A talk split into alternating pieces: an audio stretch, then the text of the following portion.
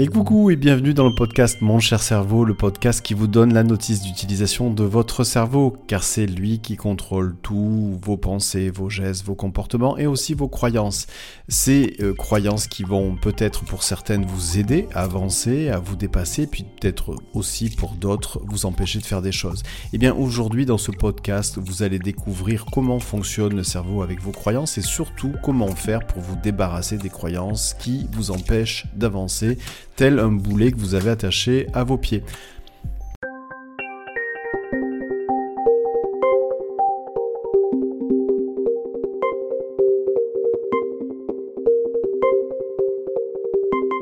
Alors pour commencer ce podcast, déjà la définition d'une croyance pour votre cerveau, bien le cerveau pour lui, une croyance, c'est euh, une information qu'il considère comme vraie sans l'avoir réellement vérifiée.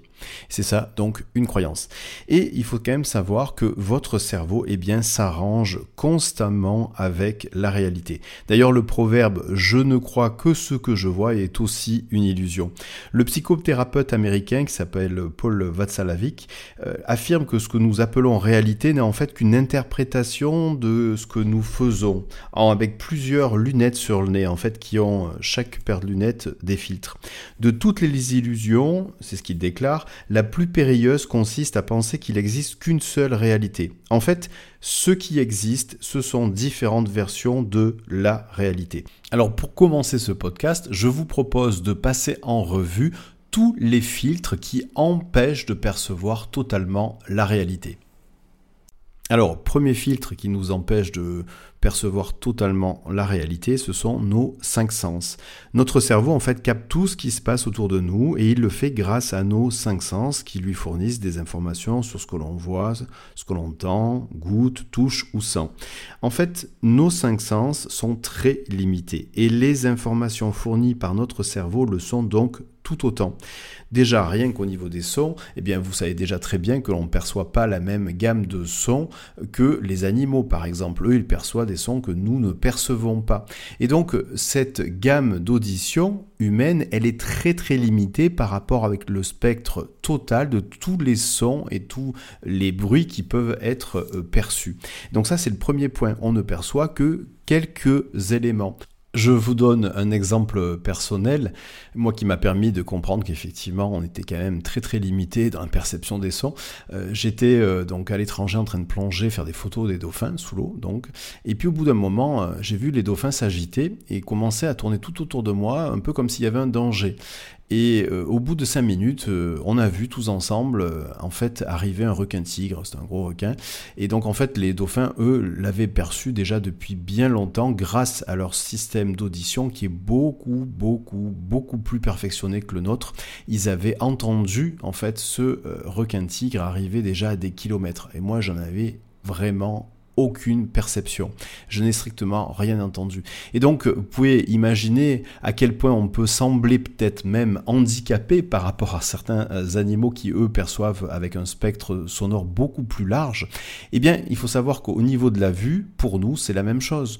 On ne perçoit que euh, un spectre très étroit de la lumière. En fait, ce que nous voyons, c'est de l'énergie. On appelle ça même des ondes électromagnétiques. En fait, c'est de l'énergie tout simplement. Et cette énergie se déplace euh, tout autour de nous, un peu comme des vagues sur l'océan. Et on appelle ça une longueur d'onde. En fait, il y a des vagues un peu différentes. Et nous, on va percevoir uniquement que certains types de vagues. Et si on devait, en fait, répertorier tous les types de vagues qu'il existe ces énergies, pour que vous compreniez, eh bien, admettons que tout le type de vague représente un chemin qui fait 10 km, eh bien, nous, nous percevons avec notre vision uniquement que les 10 premiers mètres de ce chemin, ce qui est strictement ridicule. On ne perçoit pas, par exemple, les rayons UVA, UVB. Euh, lorsqu'on se fait bronzer, on sait qu'ils existent et on sait qu'ils sont d'ailleurs responsables de certains coups de soleil. Vous ne percevez pas les ondes que euh, émet votre téléphone, vous ne percevez pas les ondes que euh, en fait produit votre four micro-ondes et ainsi de suite et ainsi de suite. Et donc vous voyez que là aussi, on est très handicapé sur la perception de la réalité, puisque finalement, ce chemin qui fait 10 km, eh bien, nous pouvons en percevoir que les 10 premiers mètres. Et donc, voilà donc le premier filtre, et on pourrait faire exactement euh, la même description sur les autres sens, c'est exactement la même chose. Donc, déjà, uniquement au niveau des sens, eh bien, notre perception est très très limitée. Et en plus de ça, de ces signaux qui vont, donc de ces perceptions qui arrivent jusqu'au cerveau, le cerveau va aussi eh bien, les simplifier. Et c'est ça aussi qui va faire en sorte que ce filtre-là eh bien, est un filtre important qui nous éloigne de la réalité. Nous avons donc qu'une perception très partielle de la réalité. Et en fait, il existe d'autres filtres que nos sens. Notre environnement social et le langage nous limitent aussi dans la compréhension du réel. Et donc c'est le deuxième filtre, le langage. En effet, alors que nos yeux et notre cerveau sont capables d'analyser environ 7 500 000 nuances de couleurs, que l'on appelle des teintes, notre vocabulaire n'a pas 7 500 000 mots pour les décrire. En France, par exemple, nous devons avoir une centaine de mots pour euh, les nommer, alors que chez les Maïdou, c'est un peuple amérindien du nord de la Californie, eh bien par exemple, il n'en existe que trois. Lac pour rouge, tit pour vert bleu et tout lac pour jaune, orange, marron. Ainsi, si vous présentez à un maïdou deux vestes identiques, mais l'une étant de couleur jaune et l'autre de couleur marron, eh bien son cerveau les analyse comme étant similaires en tout point. Donc, nous vivons dans un monde complexe. Et pour le comprendre, eh notre cerveau n'a pas d'autre choix que d'une part le simplifier et d'autre part se baser sur des croyances pour se rassurer. En fait, notre cerveau simplifie la réalité. Alors, pour simplifier le monde complexe dans lequel nous vivons, notre cerveau généralise, déforme et supprime, rien de plus. En fait, il a trois processus qui sont automatiques chez lui, c'est la généralisation, la déformation et la suppression. Alors concernant la généralisation, en fait, notre cerveau découvre une nouvelle expérience, il aura tendance à généraliser pour le restant de notre vie. Si votre toute première présentation en public, par exemple, s'est très mal passée, eh bien, votre cerveau aura volontiers envie de généraliser à toutes les autres présentations en public que vous pourrez faire et vous servira une bonne dose de stress pour vous dissuader de recommencer. Enfant, vous vous êtes brûlé en touchant le fer à repasser toute votre vie, ben, vous allez vous méfier des fers à repasser, du feu et des fours. Le deuxième raccourci, c'est la déformation ou ce qu'on appelle aussi la distorsion. Racontez une histoire de quelques minutes à une personne, dites-lui ensuite de la raconter à une autre personne, faites circuler cette histoire avec 20 personnes et vous allez voir qu'à la fin, vous obtiendrez plus du tout le même résultat. Eh bien, c'est ça, la distorsion, tout simplement. Alors, dernière simplification de la réalité, la suppression. Cela peut nous protéger lorsqu'il s'agit en fait d'un événement traumatisant que notre cerveau zappe littéralement une heure ou quelques jours, voire plus, pour nous épargner. Ou bah, imaginez quelqu'un témoin d'un terrible accident de la route qui répond quand on l'interroge qu'il n'a rien vu. Eh bien son cerveau a pu supprimer tous les détails violents de son inconscient. Et cette personne aura en effet et sincèrement l'impression de ne pas avoir assisté à une scène choquante. Et parfois ce mode de fonctionnement est plus douloureux. Prenez l'exemple de quelqu'un qui est persuadé qu'il ne vaut pas la peine que les gens s'intéressent à lui, eh bien son cerveau va alors utiliser la suppression de façon à ce qu'il n'entende pas les messages d'attention qui lui sont destinés vous l'avez compris, notre cerveau fait ce qu'il peut pour retranscrire une infime partie de la réalité, malgré cette multitude de filtres avec lesquels il doit composer. Du coup, de quoi sommes-nous sûrs à 100% Par exemple de la couleur rouge de la veste? Eh bien pas forcément, en tout cas pas chez les Maïdou. Alors maintenant vous savez que nous ne percevons qu'une infime partie de la réalité. Maintenant que vous savez que le cerveau, votre cerveau, s'arrange avec la réalité et en fait finalement systématiquement donne une interprétation qui est fausse, en tout cas partielle de la réalité, eh bien maintenant nous allons pouvoir travailler sur les croyances. Pourquoi des croyances? Eh bien simplement parce que le monde est complexe, parce que le monde est difficile à comprendre du fait que nous percevons qu'une infime partie de la réalité, eh bien pour se rassurer, notre cerveau est obligé de s'arranger avec cette réalité et donc de finalement boucher les trous là où il y a du vide, c'est-à-dire là où il ne comprend pas, là où il n'a pas d'information. Et Dieu sait s'il y en a. Et donc le bouche-trou, c'est-à-dire là pour venir rempiler des endroits où on n'a pas d'information, c'est simplement une croyance. Une croyance, je vous l'ai dit au début, c'est une pensée produite par le cerveau, considérée comme vraie, sans avoir été vérifiée. Le monde étant complexe et la réalité n'étant pas à la portée de notre cerveau, ce dernier est donc obligé d'avoir toute une flopée de croyances pour se rassurer, comme un enfant avec son doudou. Alors la seule différence, c'est que le doudou des croyances évolue avec le temps en fonction des découvertes. Nous savons que la Terre n'est plus plate depuis à peu près 2000 ans, nous ne croyons plus au Père Noël depuis la fin de la petite enfance, certains croient en une vie après la mort et ainsi de suite. Dès que notre cerveau crée une croyance, il va tout faire pour la garder, quitte encore une fois à s'arranger avec la réalité. Les croyances fabriquées par notre cerveau ont ainsi des conséquences concrètes sur notre quotidien. Une personne qui est persuadée qu'elle ne mérite pas l'attention des autres, c'est une croyance, eh bien fera en sorte de relever toutes les occasions, aussi insignifiantes soient-elles, où on l'a ignoré et ne percevra pas toutes les fois où on lui a manifesté des marques d'attention. Il est impossible de demander à son cerveau de ne plus produire de croyances car ce dernier aura besoin toute sa vie de son doudou. Par contre, il est possible de transformer nos croyances, qu'il s'agisse de croyances qui nous aident, ce qu'on appelle des croyances ressources, ou qui nous limitent, qu'on appelle aussi des croyances limitantes. Mais avant de découvrir comment agir sur certaines de nos croyances, de les transformer, mais il me paraît important que vous compreniez comment notre cerveau fabrique des croyances au fil du temps. En fait, il existe deux systèmes de croyances, celles dont nous avons hérité et celles que nous créons suite à notre expérience, notre vécu. Dès notre enfance, notre cerveau commence à se nourrir des croyances de nos proches essayer de se faire une représentation de la réalité. Ces croyances, elles proviennent de la famille, des amis, de l'école, des voisins. Et puis, avec le temps, eh bien, le cercle d'influence s'élargit. En même temps que ces croyances d'emprunt, ces croyances que l'on a au tout début, eh bien, le cerveau en construit d'autres à partir de nos expériences personnelles de l'apprentissage notamment. Alors maintenant que vous savez qu'au départ, on commence avec des croyances d'emprunt et que petit à petit on se fait son propre système de croyances, eh bien, vous l'avez aussi euh, découvert euh, il y a quelques instants, il y a deux types de croyances, des croyances qui nous aident à faire, on appelle ça des croyances ressources, et puis des croyances qui nous empêchent de faire, on appelle ça des croyances limitantes. Alors je, vais vous donner des exemples bien concrets pour que vous puissiez justement comprendre quelle est la différence. Croyance ressources, par exemple, eh bien c'est j'ai de la chance dans la vie. Quoi qu'il m'arrive, je réussis toujours à rebondir. Je me mets toujours les gens à l'aise lors d'une première rencontre. Croyance limitante, mais si je rate tout ce que j'entreprends, je ne mérite pas de gagner de l'argent, etc., etc. En fait, les croyances ne sont pas uniquement liées à notre vie personnelle, mais peuvent être collectives. Par exemple, avant l'Antiquité, bien, la majorité avait la croyance que la Terre était plate. Autre croyance collective qui a été chamboulée, euh, quand Jules Verne écrit De la Terre à la Lune en 1865, eh c'est une perfection. On n'imagine pas une seul instant que l'homme soit capable d'aller voyager sur la Lune. Et 104 ans plus tard, pourtant, Neil Armstrong eh bien, se posait sur la Lune. Et donc c'est donc une croyance bien collective qui a été transformée.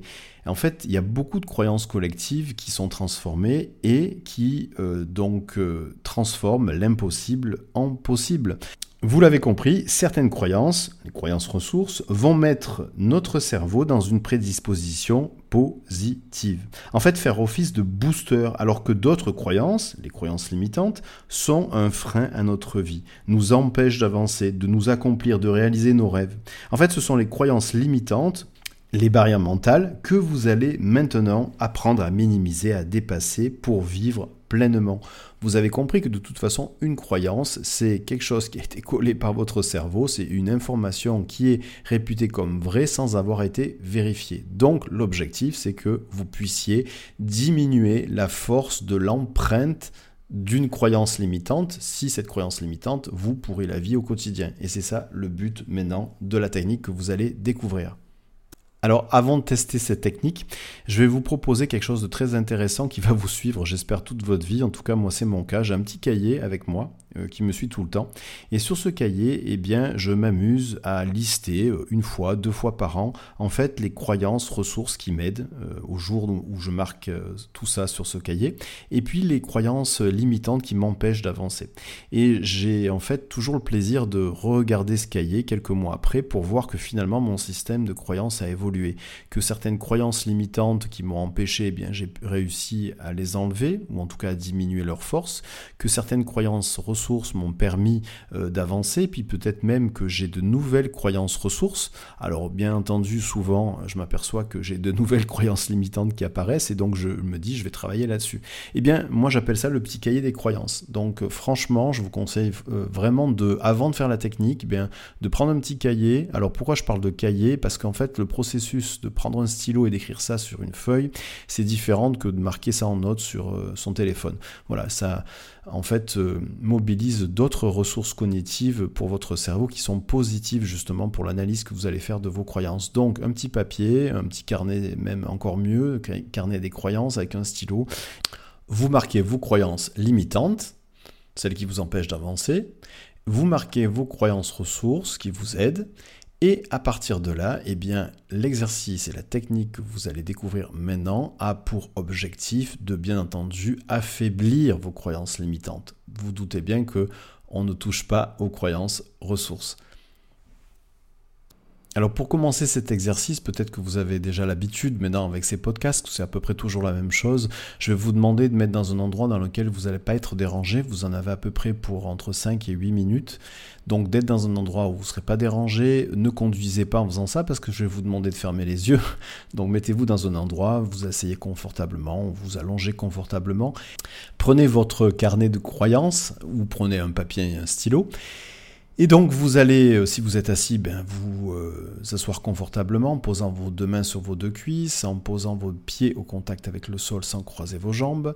Alors euh, si vous suivez régulièrement ces podcasts, en fait cette position donne toujours la même, tout simplement parce que lorsqu'on répète toujours cette même position, eh bien le cerveau prend une habitude, une habitude de se mettre dans un état modifié de conscience, dans un état de relaxation. Si vous reproduisez systématiquement cette position, ben lui, ça lui donne un signal, il va changer son mode de fonctionnement. Et donc vous avez besoin de lui pour euh, affaiblir ces croyances limitantes.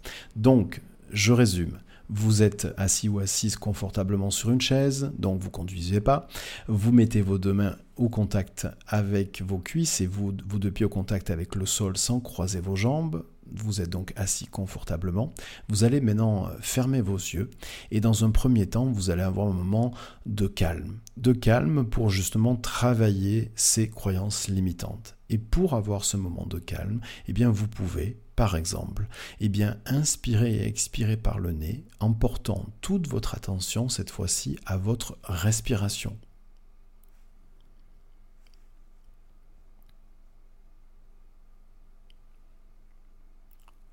Portez toute votre attention à votre respiration, un peu comme si à chaque inspiration, vous pouvez suivre chaque particule d'air qui, à l'inspiration, passe par votre nez, vont jusqu'à votre gorge et jusqu'à vos poumons. Et puis de la même façon, portez toute votre attention à votre respiration, un peu comme si à chaque expiration, vous avez la possibilité de suivre chaque particule d'air qui sort de vos poumons, passe par votre gorge et sort par votre nez.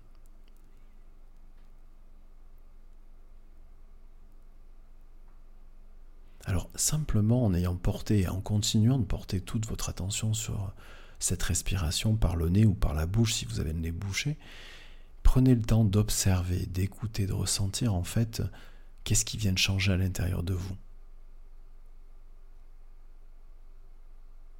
Alors, ça peut être le changement d'un rythme, ça peut être le début d'un relâchement, d'une relaxation, ça peut être aussi le début d'une détente musculaire, un endroit particulier ou quelque chose de plus diffus. Peu importe, prenez simplement le temps d'observer, d'écouter, de ressentir finalement qu'est-ce qui vient de changer à l'intérieur de vous et qui va vous permettre justement de travailler et de découvrir cette technique.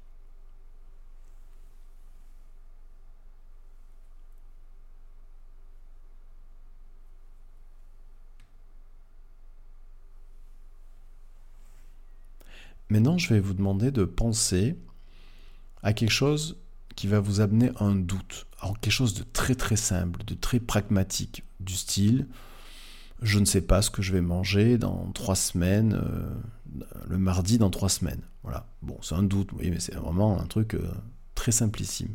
Quelque chose de très simple qui amène du doute. C'est ça qui est très important. Maintenant que vous avez cette pensée, cette pensée, si vous avez les yeux fermés, eh bien, elle va pouvoir se matérialiser en fermant les yeux par une image ou un film. Alors si vous ne voyez rien, pour certains, si vous voyez tout noir ou tout blanc, ben, c'est une image qui est toute noire, toute blanche. Mais c'est quand même quelque chose.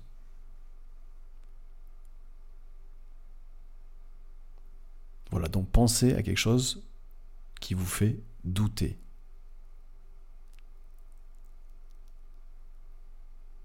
Maintenant que vous avez cette image, que ce soit d'ailleurs une image ou un film, peu importe, eh bien, je vais vous demander de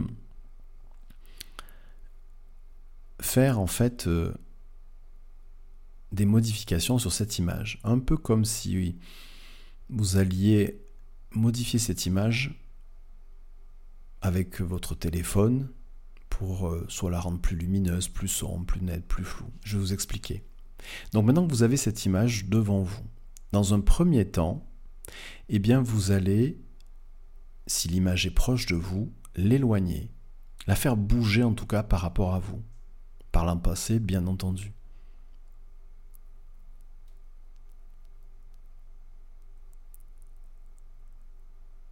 Si vous constatez que le fait de bouger l'image, de la mettre par exemple très loin de vous, et le fait qu'elle soit petite, eh bien, au niveau des sensations, ça diminue cette sensation de doute que vous avez en vous eh bien, retenez que le fait de changer la taille de l'image diminue le doute. Si ce n'est pas le cas, vous oubliez et vous remettez l'image telle qu'elle est apparue au tout début, avec sa taille initiale.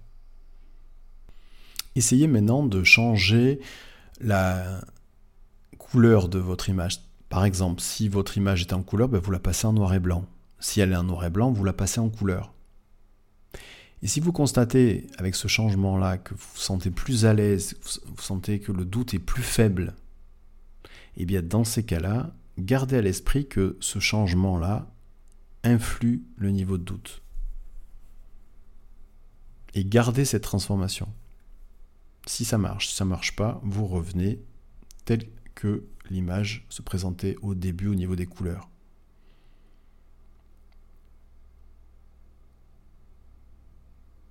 Non, faites un autre essai, transformation d'image. Mettez-y un cadre autour. Cadre noir, cadre blanc, cadre coloré, quoi que ce soit. Si le fait de mettre un cadre autour de cette image, ça vous donne cette sensation que le doute est moins présent, plus faible à l'intérieur de vous, eh bien, gardez cette transformation. Si ce n'est pas le cas, revenez juste avant.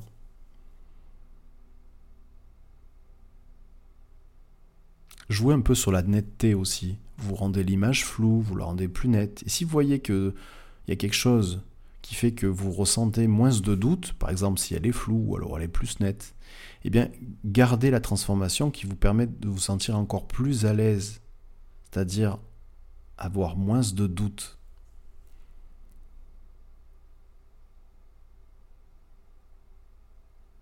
Et vous pouvez même jouer sur la luminosité vous rendez l'image plus lumineuse ou vous la rendez plus sombre. Et si vous voyez qu'il y a quelque chose qui marche,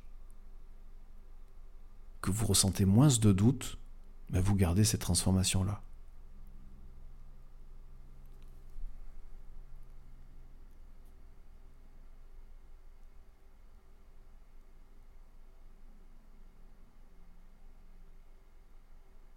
Maintenant, je vais vous demander de pouvoir, euh, lorsque j'aurai fini de compter jusqu'à 10, de réouvrir les yeux, de reprendre conscience de là où vous êtes, et puis de prendre votre stylo, et puis je vais vous demander de marquer quelque chose sur votre papier. 10, 9, 8, 7, 6, 5, 4, 3, 2, 1, 0. Et voilà, vous pouvez, là juste, c'est une petite pause, Petite pause, vous pouvez rouvrir les yeux, vous étirer si vous avez besoin, et puis surtout, marquer sur votre papier ou sur votre carnet de croyances, en fait, quelles sont les transformations qui ont été le plus efficaces chez vous. Quand je parle d'efficacité, c'est les transformations que vous avez faites sur votre image ou sur votre film qui vous ont permis de sentir moins le doute, de diminuer ce doute que vous avez à l'intérieur de vous. Donc ça peut être par exemple le fait de rendre l'image plus petite, ça peut être aussi euh, le fait de rendre l'image plus foncée, plus floue, ou en couleur, ou en noir et blanc, ou de mettre le cadre. Notez uniquement que une, deux, trois transformations, enfin celles qui ont été les plus évidentes pour vous. Dès que vous les appliquez, vous dites ah oui là je sens quelque chose de différent. Retenez-en que deux ou trois et vous le marquez sur votre Par exemple, c'est un exemple encore une fois, vous pouvez marquer je baisse la lumière, je fais du flou, je mets un cadre ou j'éloigne l'image je la passe en noir et blanc, j'augmente la lumière. Voyez? De ce style. Donc vous le marquez sur votre papier. Et qu'est-ce que vous venez de faire en fait? Pendant que vous le marquez Je vous explique.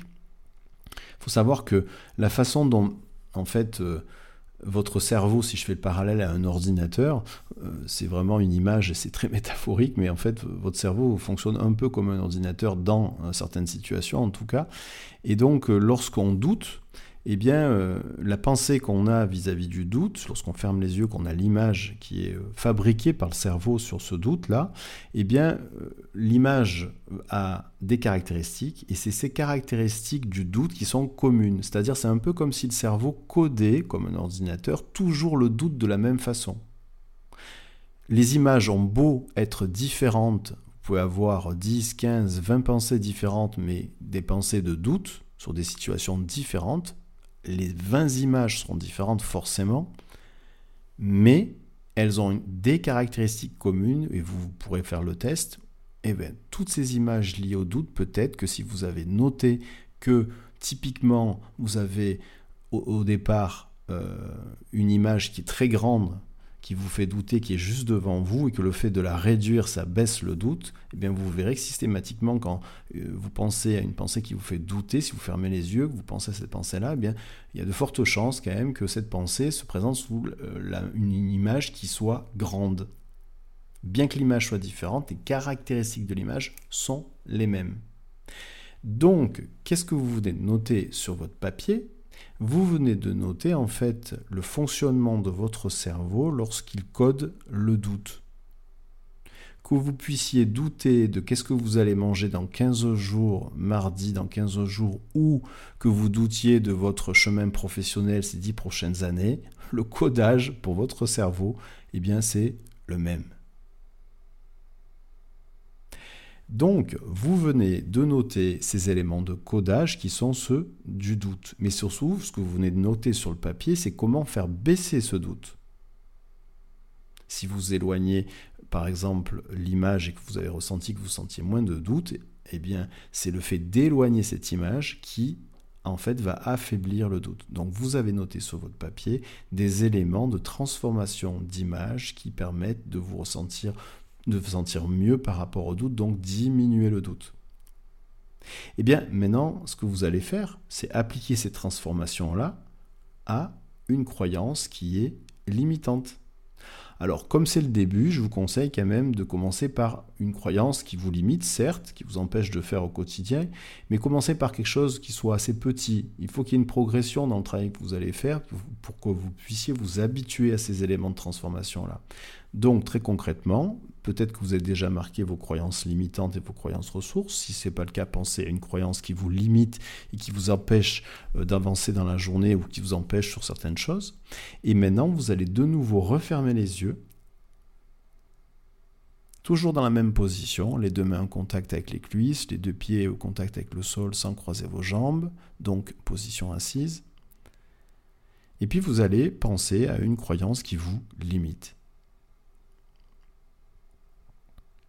Et cette croyance va arriver, va se matérialiser sous forme d'une pensée. Votre cerveau va vous servir une image. soit une image ou un film, peu importe. Même chose si vous voyez du noir ou du blanc, bah, c'est une image qui est noire ou qui est blanche. Prenez le temps d'observer cette image dans le détail. Cette image qui a été générée par vous-même, par votre cerveau, lorsque vous pensez à une croyance qui vous limite. Et maintenant, vous allez appliquer une première transformation à cette image, qui est la première transformation que vous avez découverte il y a quelques minutes et qui avait l'avantage de faire baisser considérablement votre doute.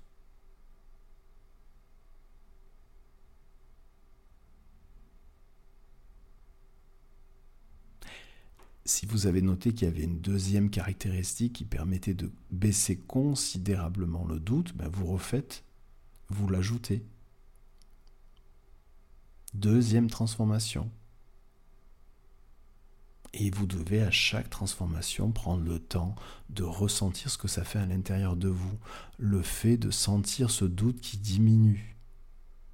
Finalement, cette croyance qui est de plus en plus faible, cette croyance limitante qui est de plus en plus faible, de plus en plus petite, et qui finalement vous limite de moins en moins.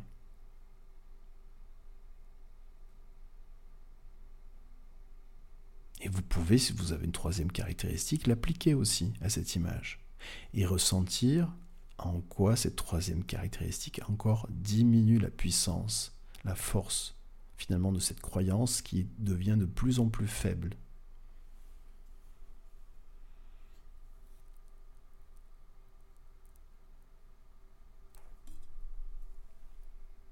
Si vous avez une quatrième caractéristique, vous le faites. Et vous allez pouvoir, quand vous avez terminé, réouvrir les yeux. Et je vous expliquer la suite. Alors maintenant que vous avez ouvert les yeux, eh bien, qu'est-ce qui se passe? Il se passe que vous avez pu appliquer à cette croyance limitante, matérialisée par une image par votre cerveau, un changement, un nouveau codage, si je garde l'image de l'ordinateur, une transformation de cette image pour diminuer la valeur et la puissance de cette croyance limitante. Donc, vous avez diminué la force de cette croyance limitante. Et ça, ça se ressent à l'intérieur de soi.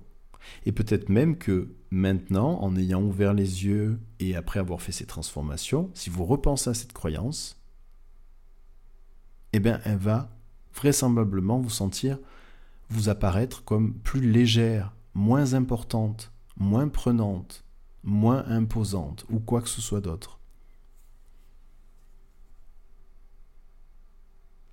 Et eh bien maintenant que vous avez fait cette expérience-là, que faire avec cette technique? Eh bien, qu'est-ce que vous avez fait? Vous avez aujourd'hui appris que votre cerveau codait le doute de façon identique, quelle que soit l'origine du doute. Vous avez trouvé sur et marqué sur votre papier les éléments de modification d'image qui permettent de diminuer ce doute. Et c'est en appliquant ces éléments sur vos croyances limitantes que la croyance va devenir de plus en plus faible. Alors, il faut le faire quand? Il faut le faire combien de fois? Mais c'est très simple. Si vous êtes soumis ou soumise régulièrement à cette croyance limitante qui vous empêche d'avancer. Chaque fois que votre cerveau vous balance cette croyance, souvenez-vous qu'une croyance est ni plus ni moins qu'une information qui est considérée comme vraie par votre cerveau mais qui n'a pas été vérifiée. Donc, c'est votre cerveau bouche les trous de ce monde complexe auquel il n'a pas totalement accès. Donc, chaque fois que votre cerveau va vous fournir cette croyance limitante, eh bien vous, vous allez lui dire, finalement vous allez lui donner une instruction en lui disant avec ces transformations d'image, vous allez affaiblir ces croyances limitantes et à force que cette croyance, chaque fois que votre cerveau va vous la fournir, vous allez l'affaiblir, il vous la fournit, vous l'affaiblissez, il vous la fournit, vous l'affaiblissez. Au bout d'un moment, qu'est-ce qu'il va faire? Ben, Il va faire que déjà, un, il va vous la fournir de moins en moins souvent. Deux, en affaiblissant cette croyance limitante, ben, vous allez prendre des décisions des actions, vous allez faire des actions qui vont vous rassurer, voir que finalement cette croyance n'est qu'une croyance et qu'effectivement elle était bien limitante puisque vous avez fait telle et telle chose et que grâce à ça, vous allez pouvoir finalement dire au revoir à cette croyance limitante. Et vous pourrez, dans quelques mois, quand vous reviendrez sur votre livre des croyances, constater que dans la liste des croyances limitantes, eh bien celle-là a disparu. Et c'est ça l'objectif de ce podcast.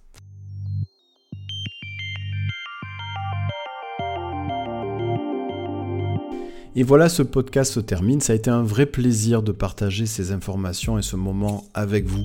Si vous avez des questions par rapport à cette technique, par rapport au podcast, n'hésitez pas à mettre, à poser ces questions-là en commentaire euh, ou à me laisser vos coordonnées. J'y répondrai vraiment avec plaisir.